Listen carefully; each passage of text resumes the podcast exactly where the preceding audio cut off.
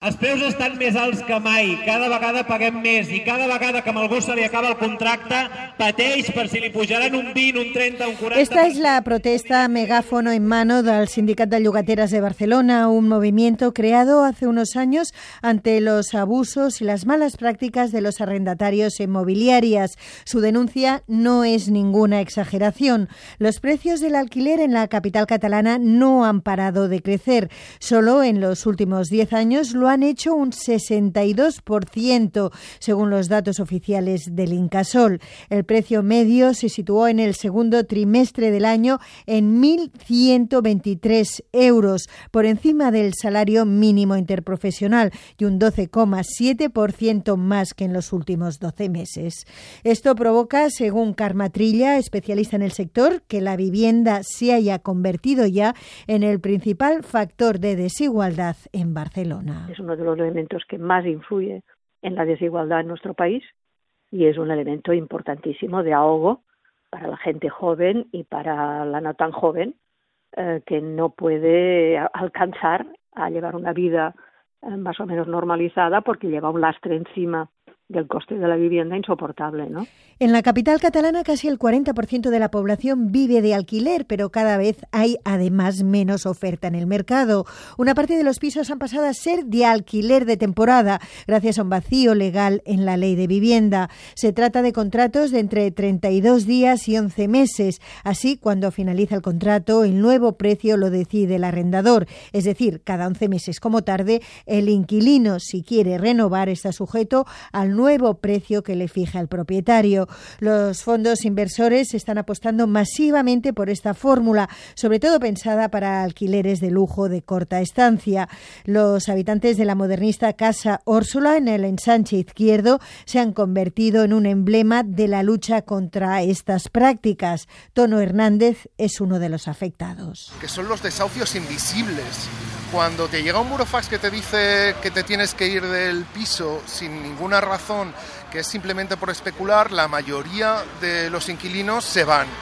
Y nosotros hemos querido visualizar eso. Eh, y ahí todavía hemos conocido muchos casos de bloques enteros que, que, tienen un desahucio invisible, que de repente lo compra un fondo de inversión, que se están quedando con nuestras ciudades. Hace poco, durante un año y medio, los alquileres se contuvieron por el freno impuesto por la ley de vivienda catalana, pero la contención de precios fue tumbada por el Constitucional.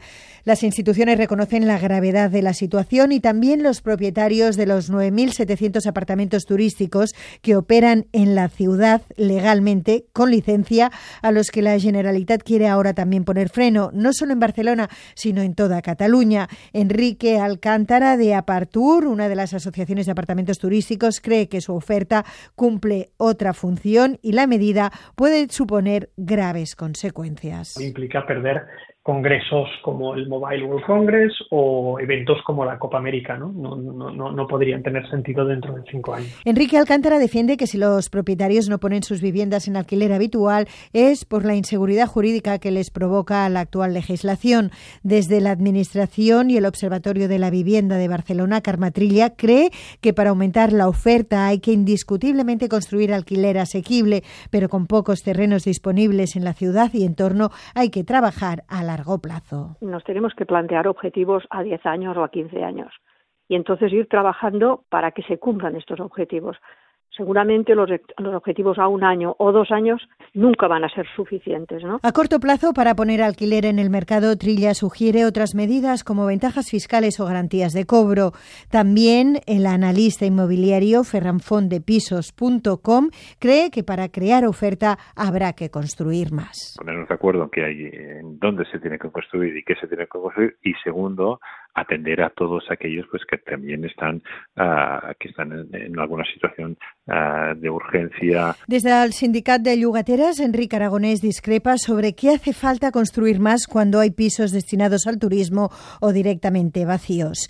Y mientras administración y activistas discrepan, los procesos de gentrificación siguen en Barcelona. Cada vez son más los que pierden sus viviendas de alquiler habitual y generaciones enteras deben abandonar la ciudad en la que han nacido. Desde Barcelona, Maite Boada para Radio 5 Todo Noticias.